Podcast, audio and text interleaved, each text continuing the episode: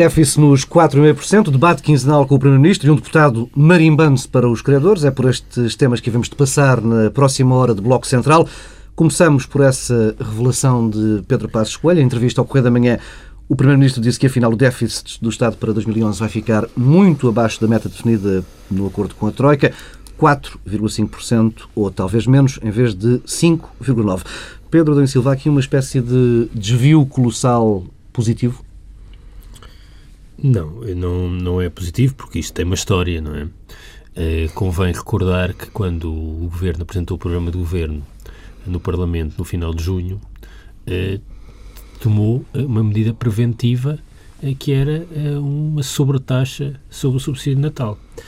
E isso ia acontecer para garantir que, chegado o fim do ano, não iam ser precisas medidas adicionais. Ora, o que é que nós descobrimos?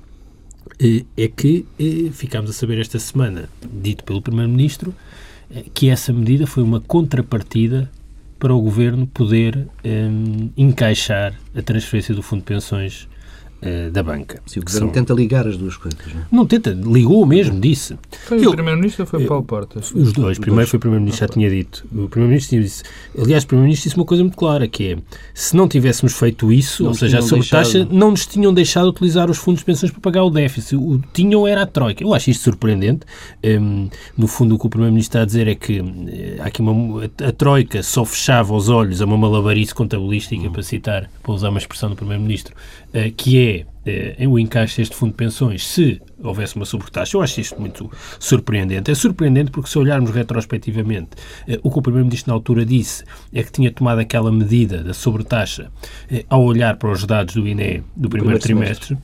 ou do primeiro semestre eh, e que era uma medida preventiva para evitar Ora, justamente o recurso, a, a Ora, tudo isso, tudo isso é falso. Eu, o que parece é que isto sugere que aquelas frases ditas muitas vezes eh, e dita invariavelmente pela direita, que é a crise é uma oportunidade, é mesmo verdade a crise é, no essencial, uma oportunidade eh, para eh, levarmos a cabo medidas que, de outro modo, seríamos incapazes. Um, e é isso que está em causa, porque um, há aqui um desejo, uma ambição ideológica que é assente numa ideia completamente perversa e mágica que é a austeridade expansionista. Portanto, o que o Governo, em primeiro lugar, diz é isto, a economia está péssima, o país, do ponto de vista social, está completamente estrangulado e o que nós fazemos é apertar ainda mais o garrote, portanto, diminuir o déficit para além daquilo que estamos comprometidos. Em segundo lugar, faz isso à custa de um encaixe que é completamente artificial, eh, porque é um encaixe de um fundo de pensões, o Governo e o Estado contraem um conjunto de responsabilidades e, para já, faz um encaixe, isso é uma manobra contabilística. De facto, o déficit não é tão baixo como, como, é, como é sugerido. Repara que o, o a transferência do Fundo de Pensões eh, da banca eh, representa 6 mil milhões de euros. Eh, só isso são 4 pontos percentuais uhum. do produto e do déficit. Eh, e, portanto, o que ficamos a saber é que eh, agora encaixamos este dinheiro.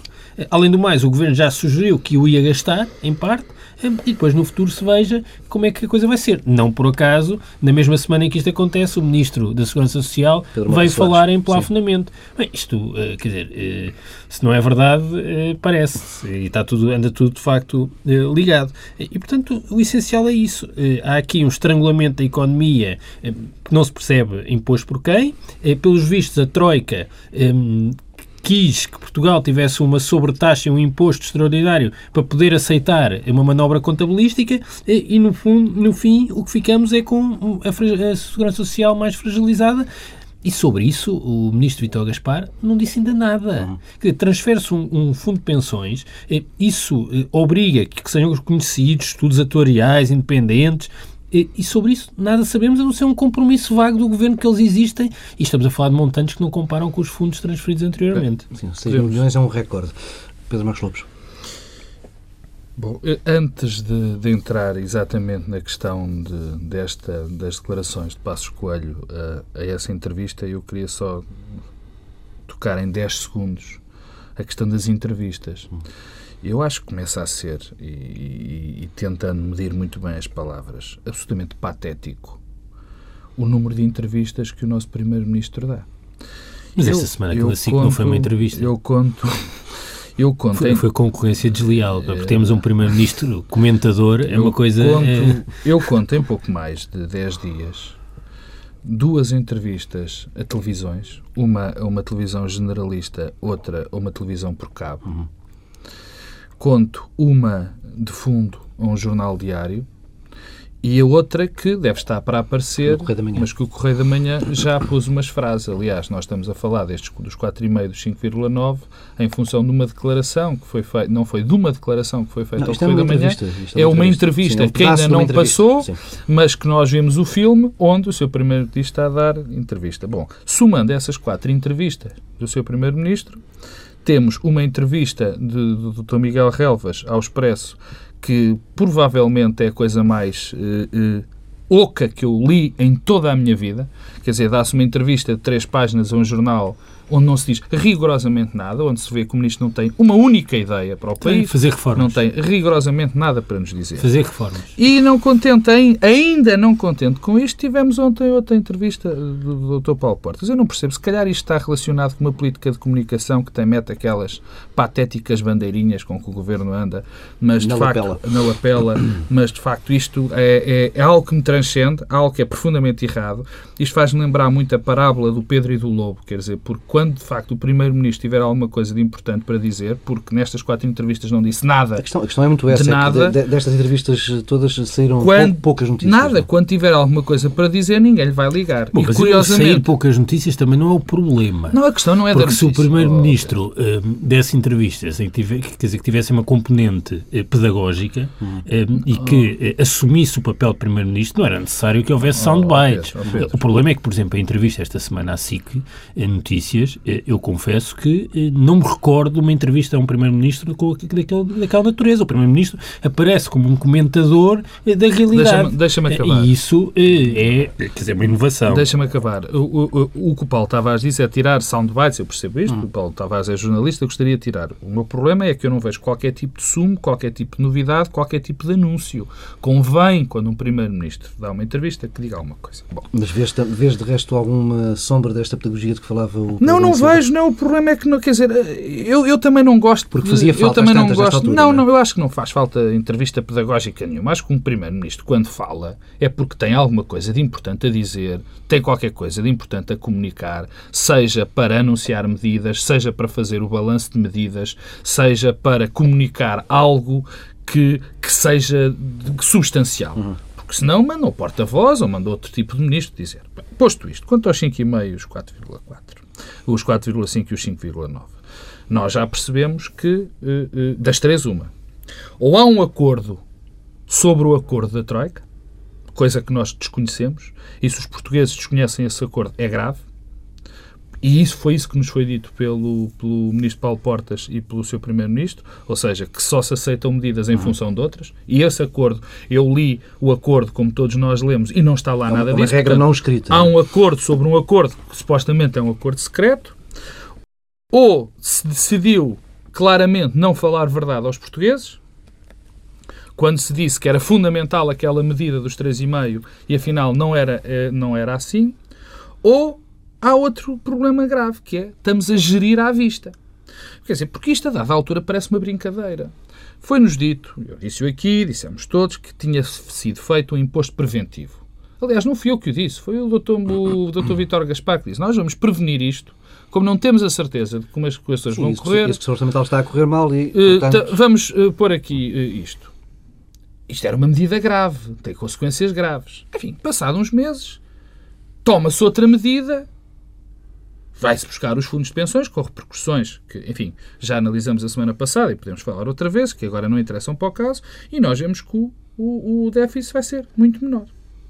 Ora bem, o que é que isto acontece? O Pedro Adão e Silva disse que isto eh, era uma política de direita, ou pelo menos, enfim, vou ser simpático com ele e achar que ele disse que isto era uma política desta direita. Eu não vejo aqui direita, nem esquerda, não, tipo, o nem governo centro. nunca escondeu a ambição de ir para além da Desculpa, Troika. Mas isto, e, portanto, oh, Pedro, e desde isso... quando é que ir para além da Troika não, é ser direita ou ser de porque faz esquerda? parte da, da ideia Não, é que está, é que não é provada por nenhuma realidade que a austeridade tem um efeito expansionista Ora, oh, oh, e, portanto, Pedro, contrai-se oh, Pedro, mais a economia Pedro, para Pedro, um dia... Pedro, é exatamente, os amanhãs que Pedro, cantam é exatamente por aí que eu saiba, os, os amanhãs que cantam está longe de ser algo inventado pela direita, como o, tu o- sabes. o é? liber- o liberalismo de contracapa, eh, tá é bem, aquilo que mas o isso é liberalismo de contracapa. Não, mas é, Agora, aquilo- é, o- é o o- liberalismo do Primeiro-Ministro que temos, quer dizer, de contracapa. O liberalismo de contracapa, aliás, eu até chamo, quer dizer, o liber- o liberalismo de aprendiz de feiticeiro não é de direita nem de esquerda, é uma coisa de aprendiz de feiticeiro. Portanto, não tem nada a ver nem com a direita nem com a esquerda.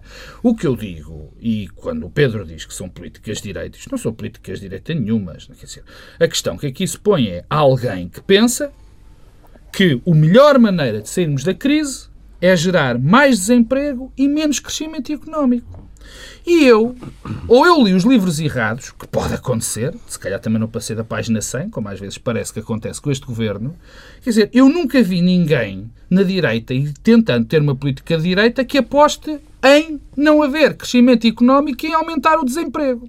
E o que de facto acontece neste momento é, se nós tínhamos e aqui concluo com isto, se nós tínhamos sequer uma micro-oportunidade de diminuir a austeridade, essa oportunidade devia ser agarrada com pés e mãos. E essa oportunidade surgiu. De uma maneira eh, que nós já sabemos qual é, através dos fundos. Essa oportunidade surgiu. Portanto, havia uma maneira, pelo menos nesta altura, de diminuir a pressão que está a ser feita sobre o consumo, a pressão que está a ser feita sobre as empresas. Pois optou-se por ainda aumentar mais esta pressão. E eu, confesso, não percebo onde é que se quer chegar com esta política. Eu já o disse aqui dez vezes e digo as vezes que forem precisas. Isto não tem nada, rigorosamente nada a ver com o património do que foi o PSD, do que é o PSD, não tem nada a ver com políticas de direita, não tem nada a ver com, com algo que eu julgo que é pensado. Porque eu recuso-me a acreditar naquilo que o Pedro Adão e Silva aqui tem dito. Que há uma política de terra queimada. Eu, eu tenho que ser o minimamente otimista. Eu não entendo como é que alguém acha que este caminho vai conduzir a algum desenvolvimento, a algum crescimento. Não, Isto vai é conduzir pura empobrecimento, e e isso é uma estratégia assumida. empobrecimento. Mas- e mas essa eu- estratégia é uma estratégia absolutamente Mas errada. eu, deixa-me dizer uma coisa por causa, quer dizer, porque é que isto é uma oportunidade? É porque é uma oportunidade, quer dizer, vem mesmo a calhar.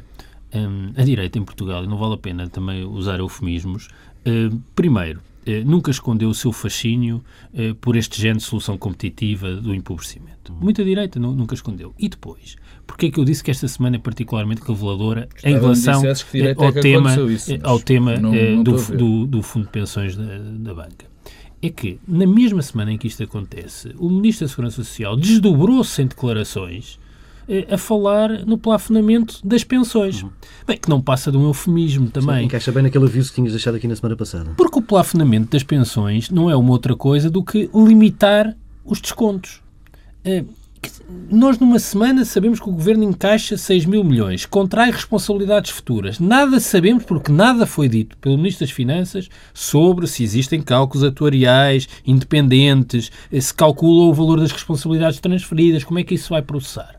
Nada não nos me lembro disso ter isso. acontecido quando foi a transferência da PT. ó. Mas eu também achei mal. Não, Eu sei, Tá bem, mas isso, aí, Tá bem, mas- mas é que isto não tem, mas é a- que não não, mas é que isto não é a mesma coisa. Primeiro os montantes envolvidos não são os mesmos, diferentes. são francamente diferentes. E depois há aqui alguns indícios que pode haver aqui contrapartidas para a banca de outra natureza. Não, não há indícios, há mais do que isso. E portanto, Que é não, questão mas, fiscal. Pois, mas é isso que eu estou a dizer. Portanto, isso tem de ser explicado. Não foi Claro. explicado desse lado, e portanto isto é mais grave do que as transferências anteriores, em relação às quais eh, eh, não, Hum, tin- eu aqui eu expressei. estava a tentar quando foi, lembrar, mais quando nada. foi, eu aqui basta eh, ouvir o programa da altura e disse o mesmo. Mas eh, nada é dito e eh, o Estado contrai responsabilidades e nessa mesma semana ficamos a saber qual é o objetivo, é desmantelar a, se- a segurança social pública. E eu devo dizer que eh, acho isso espantoso. Eh, eu ouvi eh, a intervenção do Ministro Mota Soares eh, no vídeo que estava disponível eh, e acho surpreendente como é que alguém fala de plafonamento, eh, discorre sobre o tema e esquece de, de- referir como é que tenciona pagar a transição de um sistema para o outro. Nós temos hoje um sistema eh, que, independentemente daquilo que nós possamos achar, é, funciona assim. Os descontos de hoje pagam as pensões de hoje. E os descontos da manhã pagarão as pensões dos ativos de hoje, que são os pensionistas da manhã. Ora, se quebramos esta, esta ligação, se diminuímos por algum momento eh, eh, os descontos, deixamos de conseguir pagar as pensões de cada Sim, momento. deixa de ser sustentável. Bem, no passado, o Dr. Marcos Mendes, que também é alguém que gosta muito de exibir eh, o seu ímpeto reformista, tinha uma solução para isto, para pagar a transição, quando apresentou uma proposta alternativa, emitir dívida pública. Não foi assim há tanto tempo. Portanto, eu, a única solução que eu vejo, isto, isto aqui é que não é uma questão ideológica de sabermos qual é o sistema que gostamos mais, é como é que pagamos a mudança de um sistema para o outro. Emitir dívida pública, muito bem, acham que isso é viável? Não me parece. Então, a alternativa, a alternativa, altura... alternativa, alternativa a isto qual é? É pura e simplesmente desmantelar o sistema. Primeiro transferimos recursos e responsabilidades. Gastamos os recursos. E depois vamos dizer, a segurança social é insustentável. Claro que vai ser. Bom, deixa-me... Desse ponto de vista, a crise... Oh, oh, Pedro, só para concluir. Quando eu digo a crise veio mesmo a calhar, é que eh, esta, esta obsessão com o plafonamento é uma obsessão que tem uma década ou um pouco mais eh, na direita. E a crise veio a calhar no sentido em que eh, eu transfiro fundos, arranjo essa, tenho essa oportunidade para encaixar recursos, e fragilizo a segurança social, pois posso dizer que ela é insustentável. Deixa-me só, vês que seja essa, essa mesma lógica aplicável à questão da saúde e das taxas moderadoras, há quem argumente que com este aumento das taxas moderadoras o que se faz é empurrar eh, pessoas para fora do sistema e para as mãos dos privados. Não é a mesma questão, até porque a lógica de financiamento não, é diferente. Não, não, eh, o modelo de financiamento da, da, Segurança Social em Portugal é diferente do da saúde. Somos quase caso único no mundo nisso. Só nós e os restantes países da Europa do Sul é que têm essa, essa divergência nas lógicas de financiamento e, portanto, aí não é a mesma coisa. Em que, há, em, em que de facto, são os impostos gerais e, portanto, não, a mim não me choca eh, que haja algum financiamento do lado da procura. Agora, tenho dificuldade... Na saúde. Na saúde. Não me Sim. choca muito. Uhum. Eh, e, e, e, julgo que eh, a pressão financeira, por força da melhoria dos cuidados de saúde, da, da, da, do, do, crescimento é da esperança de vida, é do rendimento disponível dos pensionistas e dos idosos, que, que, são naturalmente quem recorre mais ao sistema, que é hoje maior do que era no passado, uhum porque os, pensionistas, os novos pensionistas têm pensões também melhores do que no passado. Eh, tudo isto conjugado eh, faz com que alguma coisa tenha de ser feita também do lado da procura. Bom, mas é inevitável. Uh, e, e, não, e não, este, não, não, sim. E não, não, não vou falar da parte da segurança social porque a questão da segurança social vai nos dar pano para mangas porque isto só agora está a começar, não é? E, e, e problemas graves se, se se podem ver no horizonte e, portanto, vou guardar isso para, para outra altura. Eu, eu queria só, uh, não é contestar, uh, falar do, sobre algo que o Pedro aqui, a Dona Edith Silva, disse em relação à vontade da direita, num conjunto de vontades da direita em, em gerar o um empobrecimento ou, ou, e outras, e, e, coisas desse género, resumindo na, na vontade de empobrecimento. Eu não sei onde é que o Pedro vai buscar isso. Francamente, não vejo particularmente porque o último governo da direita foi quase há 13 anos, com um pequeno introito do Durão Barroso, eh, que praticamente não existiu como governo. A verdade é esta. E eu relembro que os governos de direita anteriores a esses foram de uma pessoa Sim, eu estou a falar agora. Não, este mês que vem tem seis meses desculpa, e tem uma estratégia a dizer, de desculpa, para o país. Tu disseste que há 10 anos que havia uma estratégia, por exemplo, de plafonamento da segurança social por parte da direita. Então não há, verdade. Não, o governo de Durão Barroso, não. quer dizer, foi uma, foi uma das opções do governo de Durão Barroso que não, que não, não deu em nada. Que não deu em nada. Então, vamos lá ver. Conta são os resultados, tá bem, então, o governo Durão Barroso, o governo Durão Barroso teve essa solução, consagrou-a na lei, foi incapaz de... Não implantou, porque achou que não resultava. A seguir, o PSD vai para a oposição a grande bandeira de Marcos Mendes é que tinha uma proposta alternativa o, para a Segurança Social, o, que era o plafonamento, passava o, pela emissão de dívida. Bem, Pedro, se, se nós sei, analisamos... O governo toma, ganha outra vez Pedro, as eleições. A primeira se nós analisamos, se é nós analisamos a, a, política pelas intenções, não vamos a lado nenhum, então, porque elas não fizeram, porque elas não aconteceram. Não aconteceu no tempo de Durão Barroso, porque não chegou a ser efetivado. Não chegou, porque não vai acontecer então agora também. O Marcos Mendes e o doutor Marcos Mendes, que foi em pouco tempo, foi durante pouco tempo ministro, nunca chegou a consagrar. E lembro-te que, anteriormente, os dois governos maiores da direita em Portugal, que foi os de Cavaco Silva, não, não fez rigorosamente nada, nada dessas coisas. Portanto, quando agora se tenta eh, eh, eh, dar a este governo como o governo que consagra em si, em si mesmo aquilo que foram os valores e as pretensões da direita de há muito tempo, não é verdade. Não é verdade porque o que a agenda deste governo não tem nada a ver com isso. Aliás, eu ainda não percebi que tipo de ideologia tem este governo, para ser muito franco. Há liberais em Portugal? Eu acho que há. Eu acho é que há muitos liberais que não sabem o que é que é o liberalismo, em grande Então parte, não é? Bem, não, vamos- não há. Tá, tu, por exemplo, nós tinhas, o- tu tens um, tinhas um. eh, eh, o conceito é que foi mudando. Tinhas o grupo liberal, o Dr. Pacheco Pereira era do movimento chamava, como é que era? Da esquerda Clube da liberal. Esquerda Liberal. Clube da Esquerda Liberal. Quer dizer, agora confundiram-se como foi muitas coisas em determinada altura. Eu até já vejo, eu até já vejo pessoas que se chamam liberais a dizer que não acreditam na regulação. Não, Bom, o, o Primeiro-Ministro teve ontem no Parlamento uma frase muito engraçada desse ponto de vista, que é, a propósito da inscrição na Constituição em, dos limites ao déficit e à dívida, Ainda disse bem, já estás a saltar para o próximo Não, tema. mas, mas isto é uma coisa. não, avanço, mas isto é completamente marginal e tem mais a ver com esta questão do, li- do liberal. Disse: são precisas regras formais que, limi- que limitem o livre-arbítrio de cada governo. Exato. Queremos limitar o arbítrio de qualquer governo para comprometer as gerações futuras. Nenhuma maioria conjuntural deve poder alterar uma regra de ouro. Bem, isto Queremos para, li- isto para liberal, convenhamos que o liberalismo quer limitar, oh, Pedro, quer libertar as liberdades dos atores, quer dizer, uma é- coisa. Eh, eu- eu- há uma coisa que nós já lá vamos, mas há, há- há um- pequeno detalhe que eu queria em relação a esta questão. Antes de entrarmos no limite da, da dívida. Não, isto não tem a ver, isto é uma Sim, não tem, por acaso tem, tem a ver, por uma coisa interessante. É das notas que porque- eu tinha aqui tomado, essa Não, frase não, do que- livre-arbítrio do Sim, do não, não, não, não, porque é interessante, porque o conceito de Constituição, por exemplo, é para cristalizar um determinado número de normas. que- E agora anda-se a falar de que. Eu tenho visto, vi textos de, de- de algumas pessoas de esquerda a dizer: não, não, é um atentado à liberdade e ao livre-arbítrio dos cidadãos consagrar o princípio do limite de- de- di- do déficit.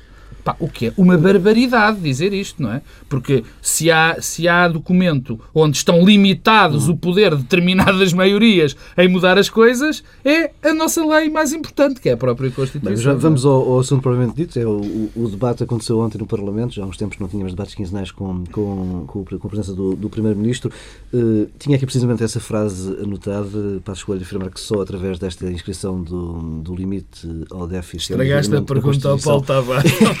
É que se pode limitar o livre arbítrio dos, dos governos. Eh, Pedro Adão e Silva, notas essenciais deste, deste Bem, notas essenciais é que eh, eu fiquei, eu descobri duas coisas eh, do debate quinzenal. A primeira das quais é que houve uma cimeira europeia eh, que ninguém conhecia, eh, mas que o primeiro-ministro português revelou. A leitura que o primeiro-ministro faz da cimeira europeia não corresponde eh, à leitura que o próprio fez há uma semana à saída da cimeira. Portanto, conta uma história eh, de uma cimeira idílica eh, que, eh, que eu desconhecia que tinha existido, que não foi recebida, quer dizer, não, não existiu esta semana para mais ninguém, e portanto teve esse lado. várias- Curiosamente, Tem- um bocadinho diferente da cimeira que ele tinha visto na entrevista na SIC Notícias. Sim, não sei se tu sim. percebeste. E com o agravante termos uma semana com um mercado Não, desenraivecido. e além disso, dizer, não é? mas nem os próprios mercados leram a cimeira como tendo sido eh, como o Primeiro-Ministro eh. Depois, e isso é que eu acho mais grave, eh, e é revelador do, do nível de debate político em Portugal, da consciência da natureza dos problemas que enfrentamos, aparentemente, quem tenha visto o debate ontem ficou a achar que o problema da Europa e o problema de Portugal é a constitucionalização eh, de limites para o déficit e para a dívida nas constituições eh, do conjunto de Estados-membros e, em particular, em Portugal. Eu acho isto eh, assustador. Assustador por eh, variedíssimas razões. Bem, a primeira das quais é que estamos perante uma medida retrospectiva. Os problemas que hoje eh, os países da zona euro enfrentam não têm a ver, infelizmente, com eh, déficits excessivos agora. Em, Bem, não- Não, no sentido que não é como se nós resolvêssemos esse problema eh, se resolvessem eh, o essencial dos problemas. Eles manter-se-ão aí. Portugal pode bem, este ano, baixar o déficit para 4,5%, continuará com os mesmos problemas. Depois, faz uma leitura retrospectiva Não, o também. problema é que se errada. baixar agrava os problemas. Não, não sei, mas isso é outra questão ainda. Mas é que faz, faz também uma leitura retrospectiva eh, da crise errada. Esqueçamos então Portugal. Portugal até teve um déficit controlado em 2008, mas antes da crise, a Irlanda e a Espanha, que são dois dos países que têm maiores, são em maiores dificuldades, tinham eh, excedentes orçamentais. Porquê esta obsessão com, com o valor do déficit? O problema que a Europa enfrenta hoje resulta de desequilíbrios sistémicos no euro, incentivos institucionais perversos aos países e aos países das periferias em particular e de crescimento económico anémico. Nada disto tem a ver com a constitucionalização, porque isto é uma discussão fetichista. E, e, e, é evidente, mas é evidente que a disciplina orçamental é positiva e necessária. Mas é sempre. E depois, a Constituição é, é o melhor lugar para se, para se assumir esse compromisso político. Bem, a Constituição Portuguesa, o Pedro já estava a falar disso há bocado, e que é de facto muito programática. Isso está-nos sempre a ser dito, mas é produto de um eh, momento histórico muito específico e muito concreto. Eh, e agora, o que nos proponhamos fazer é ter uma, uma espécie de Constituição bipolar que vai eh, somando dimensões programáticas umas a seguir às outras. Isso tem a ver muito também com a classe política. Eu nisso acompanho muito o Presidente da República. Que é, Para tudo. Faz, faz algum sentido faz algum sentido inscrever quer dizer, políticas na, na Constituição porque isso o que significa é uma espécie de atestado de minoridade aos próprios políticos. Se os políticos e a classe política partilha eh, um consenso em torno eh, da eh, necessidade de baixar os déficits e controlar a dívida, uhum. então que o faça em lugar. É muito mais importante do que inscrever na Constituição, por exemplo, que os partidos que concordam com essa medida sejam capazes de ter um entendimento plurianual até há vários anos em torno da consolidação orçamental. E consolidação orçamental não é manigâncias como as transferências sistemáticas de fundos de pensões, é mesmo consolidação, consolidação. orçamental. Isso é mais importante eh, do que, do que, do que propriamente eh, eh, inscrever numa lei. É o que os políticos estão a dizer, bem, nós não somos capazes mas com a lei já vamos agir em conformidade. Aliás, é curioso ver nesta altura eh, muitas das pessoas que defendiam há pouco tempo que a Constituição é demasiado programática, que não, marca demasiado essa, essa era a minha mas, é, mas, é, mas, é, mas deixa-me só, só, agora só, só, só duas coisas para terminar, só duas coisas para terminar em relação a isto. Depois é a substância da opção. Eu fico completamente perplexo com a ideia de que fixamos limites ao déficit com sanções automáticas. Porque dizer, há um conjunto de situações, um, umas delas mais absurdas, outras não tanto, mas se houver uma grande catástrofe natural, uh, naturalmente que é, é normal que uhum. se gaste mais a seguir. Vamos ser penalizados? dir-me não, podemos contar com o bom senso das instituições europeias. Bem, bom senso em instituições então, europeias... Mas se vai estar na Constituição, são... o que é que faz o Tribunal Constitucional? Pois, mas bom senso em instituições... Não, mas, é, mas o Tribunal Constitucional pode ser é inconstitucional gastar, mas não vai penalizar automaticamente, como se propõe Sim. fazer o Tribunal de Justiça Europeu. Um, bom senso e instituições europeias são dois, dois termos que deixaram de, de, de, de caminhar em conjunto. Eh, e, portanto, eh, se entramos em depressão, se estamos em recessão, mas a seguir, eh, como tu há pouco, antes de começarmos, falavas da declaração da Cristina Lagarde, bem, se entramos em depressão na economia mundial, o que vai acontecer é a receita fiscal vai cair brutalmente em todo o lado. O que é que os governos têm de fazer perante uma queda brutal da receita fiscal? Mais austeridade por cima da austeridade. Bem, isso é o desastre completo. Alternativa, serem penalizados. E isso não parece nada uh, uh, avisado. E depois há aqui um, um, problema da posição negocial. Muito bem. Uh, a Alemanha, através da Europa, exige-nos que a inscrição nas, na nossa Constituição dos outros países dos limites ao déficit e à dívida. Muito bem, então nós também exigimos uma, uma transformação na Constituição alemã. Por exemplo, permitir que o BCE passe, passe a poder funcionar como financiador do último recurso. Uhum é que isto é que tem a ver com a posição negocial. Nós abdicamos de ter posição negocial e capitulamos sempre perante as exigências externas sem, sem Já vamos à questão das posições negociais com outro assunto, uh, Pedro Marcos Lopes. E desculpa ter-te roubado a deixa. Não. Bom, primeiro em relação ao debate uh, quinzenal.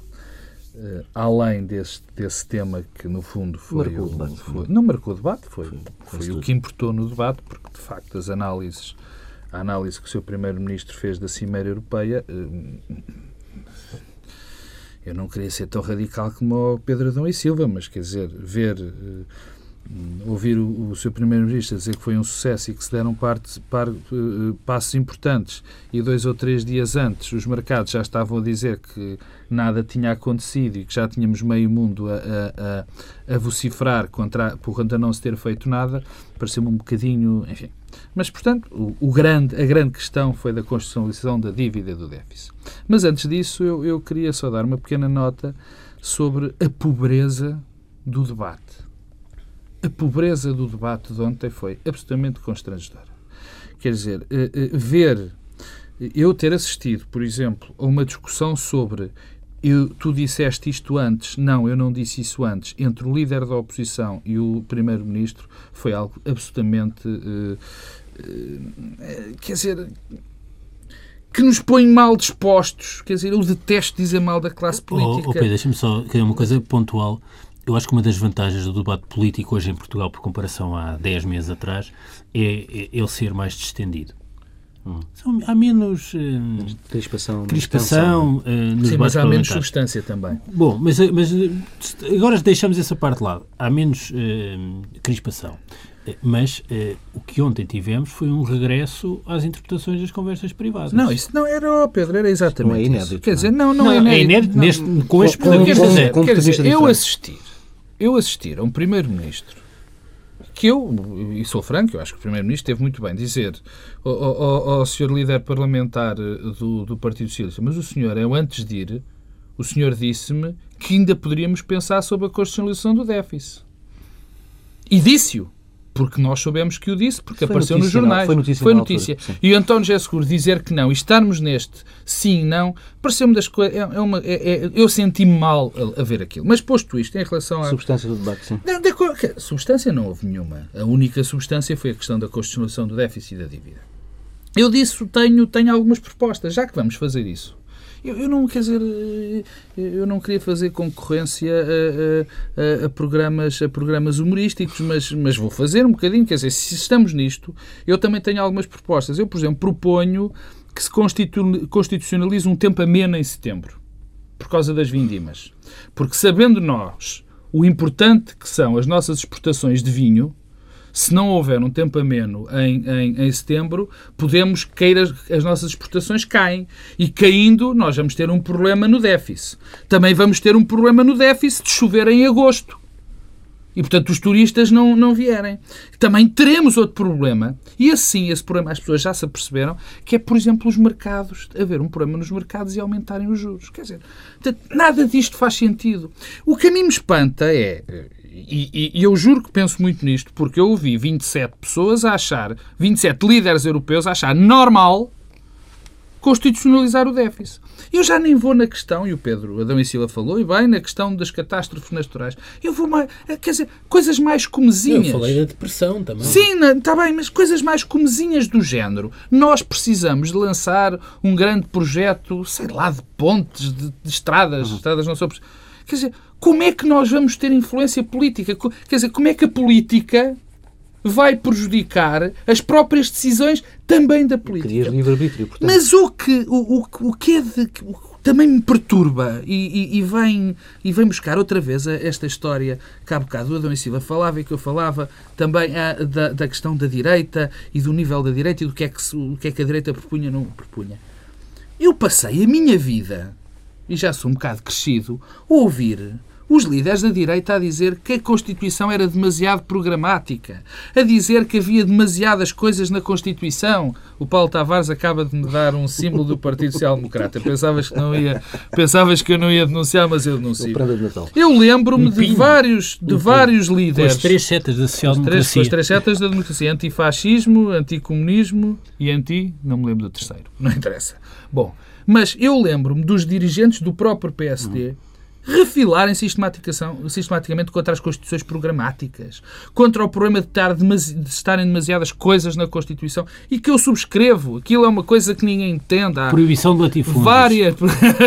há várias, exatamente. E agora passará a estar também limites à Constituição. Isto é completamente bipolar. Mas há aqui uma, o problema, o problema é que quem acredita que isto pode acontecer, eu, o, o, meu medo é que quem acredita que pôr isto na Constituição vai fazer, vai acontecer alguma coisa, o meu medo é essa pessoa também pensar que uh, o equilíbrio das contas por si próprio uhum é fator de desenvolvimento e de crescimento. Isso é que me assusta. Não, ou, ou, outra coisa que é achar como está. Isso é que me assusta. Bem obrigados. Isso, vamos isso arranjar é umas manigâncias. Isso é, isso é, não, não, é vamos arranjar umas manigâncias, quer dizer, uns golpes contabilísticos. Isso é que, eu aqui atrasado falava que quando nós dizemos, quando o Primeiro-Ministro disse que nós tínhamos que ser castigados, quer dizer, que não podíamos, não era castigados, quando nós não podíamos deixar que o BCE imprimisse, emitisse moeda Sim, para um incentivo aos indisciplinados. Porque era um incentivo aos indisciplinados. Eu, eu detesto fazer isso, mas agora vou fazer, escrevi uma coisa que era dizer assim, o prime, que, que disse, o Primeiro-Ministro assumiu que não era capaz de governar se não houvesse uma lei que lhe dissesse para onde é que ele ia. É, os, é, isto, é os alcoólicos que falou o governador do Banco é Central alemão. E é, e é isto, que era como dar uma última gota d'água é de álcool, Eu, eu recuso-me, quer dizer, eu acho que se chegou a um limite de indigência quase. Indigência na discussão quando se fala, quando o, o problema central da discussão política, neste momento, se chama limite ao déficit. Isto não quer dizer nada. É medidas para vamos, alemão ver. Vamos avançando. Na, Acho que nem isso. Na quinta-feira o país acordou com a voz de Pedro Nuno Santos, o deputado socialista eh, que discursava num jantar de Natal do PS de Castelo de Paiva, eh, disse que estava marimbando-se para os credores e que Portugal deveria usar a bomba atómica do não pagamos para conseguir melhor posição negocial perante a Alemanha. Pedro Dom e Silva. Onde a TSE foi ultrapassada pela Rádio, Rádio Pai Vence. Rádio Pai Vence. Uma coisa é nós discutirmos eh, o estilo eh, e o tom que o Pedro Nuno Santos usou, eh, que é o tom de um jantar-comício de um partido em Castelo Paiva. Outra coisa é discutirmos a substância daquilo que ele uhum. disse e que, aliás, disse com muita propriedade na TSF, logo a seguir à TSF começar a passar esse, esse, esse som. Não é propriamente um deslate momentâneo, é. Isso não é de certeza o corolário uh, de uma uh, visão sobre o problema que a Europa tem uh, e uma forma de traduzir essa visão num discurso de comício. Uhum. Um, eu diria que um, uma coisa é discutirmos um, sobre as razões como chegámos até aqui. Chegamos até aqui os países que estão em dificuldades na zona euro. Uh, e eu não faço uh, nem uh, uma leitura muito simplista, unicausal e muito menos moralista sobre como é que chegamos aqui. Outra coisa é o facto de estarmos aqui. Estamos nesta situação. e o facto de estarmos nesta situação implica que façamos alguma coisa.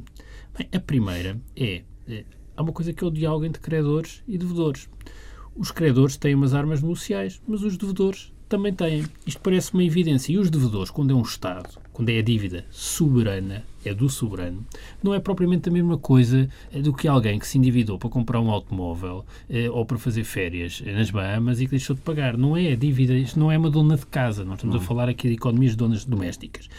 E eh, o que é preciso é que os devedores eh, reforcem a sua posição negocial. Se nós discordamos, o Primeiro-Ministro bem sei que não discorda, da solução sistémica que está a ser adotada eh, no conjunto da zona euro e da Europa, temos de fazer valer a nossa posição negocial para inverter essa solução. Isto é muito simples.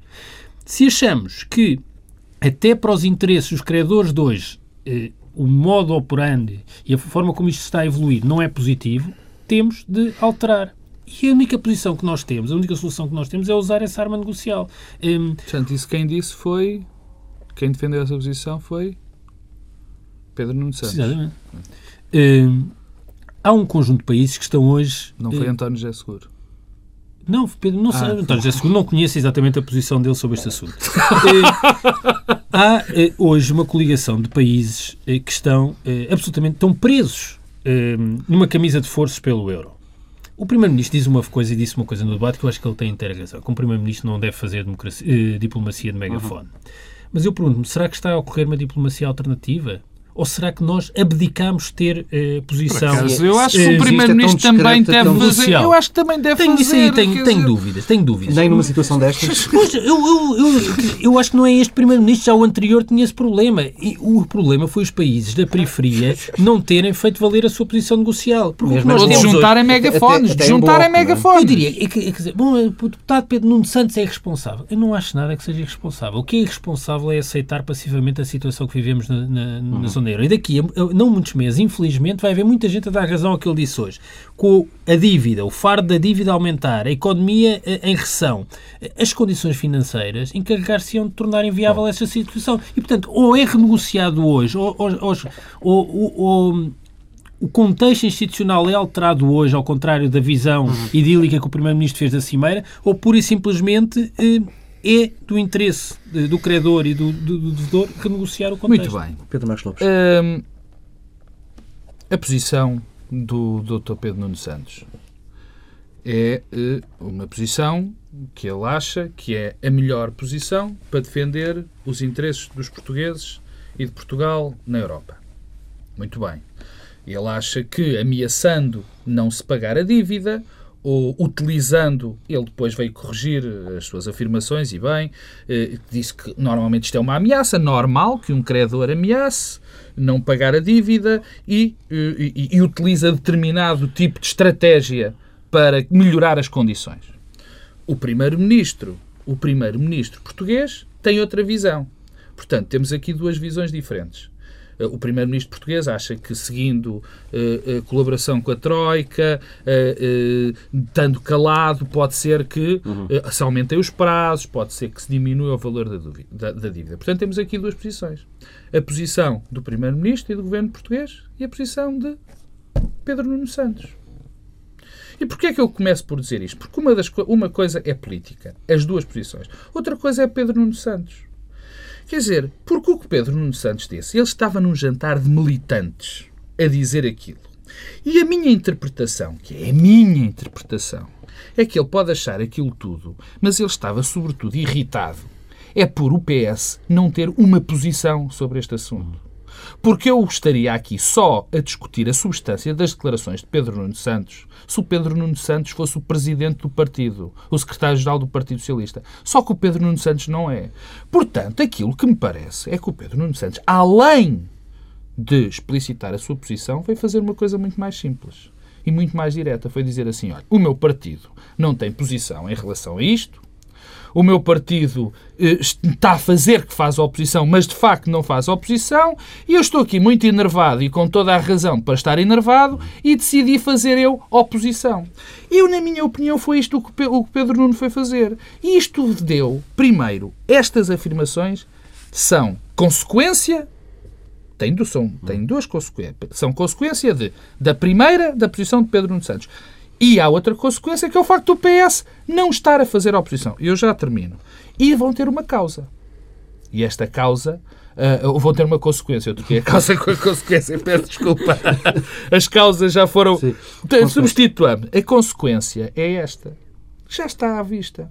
É que o PS está numa circunstância que não tem liderança e há um conjunto de pessoas dentro do PS que quer ter liderança. E, portanto, e a liderança de António José Seguro já morreu antes de ter nascido. E há um conjunto de pessoas que querem de facto fazer oposição, que é coisa que o Partido Socialista não tem feito, e já estão a fazer. E foi isso que Pedro Nuno Santos fez naquele, naquela noite em Castelo, Castelo Paiva. Castelo Paiva. Estamos mesmo, mesmo, e, e, deu de resto muito jeito ao PSD que se agarrou a esse, a esse debate. Aliás, deixa-me só Não sei se dá muito jeito. Eu, por acaso... Deixa-me só dizer isto. Olha, más notícias eu, para mim, a interpretação, quando o, o Pedro Nuno Santos, que é um Temos homem do Norte. E vamos terminar. O Pedro Nuno Santos, que é um, um, homem do Norte e que tem algumas expressões que eu gosto e que também utiliza, quando ponham-se finos. Ponham-se finos. E o que ele estava a dizer era António José Seguro põe-te fino, quer dizer, Bem, este, é, este é, o último Bloco Central de 2011, não vos peço de sair de, de todo uma mensagem de Natal nem de Ano Novo, mas numa palavra apenas, numa, numa palavra apenas, e já sabemos que não é próspero, o que é que podemos esperar de 2012? Pedro Domingos Silva, muito rapidamente. Empobrecimento eh, e três rupturas, uma ruptura política, eh, outra económica e outra social. Pedro Marcos Lopes. Mas, mas 2012 vai ser um ano de transição, verdadeira incógnita é o que vem depois, 2013. Pedro Marcos Lopes temo que não acabemos com o mesmo Primeiro-Ministro, com o mesmo líder da oposição e temo, não o desejo, temo, e pode muito bem acontecer, e é evidente que o próximo ano vai ser um ano terrível, onde vamos ter muito desemprego, onde vamos ter muitas falências e, e eu não vejo a luz ao fundo do túnel. Fica por aqui esta edição do Bloco Central. Regressamos em 2012.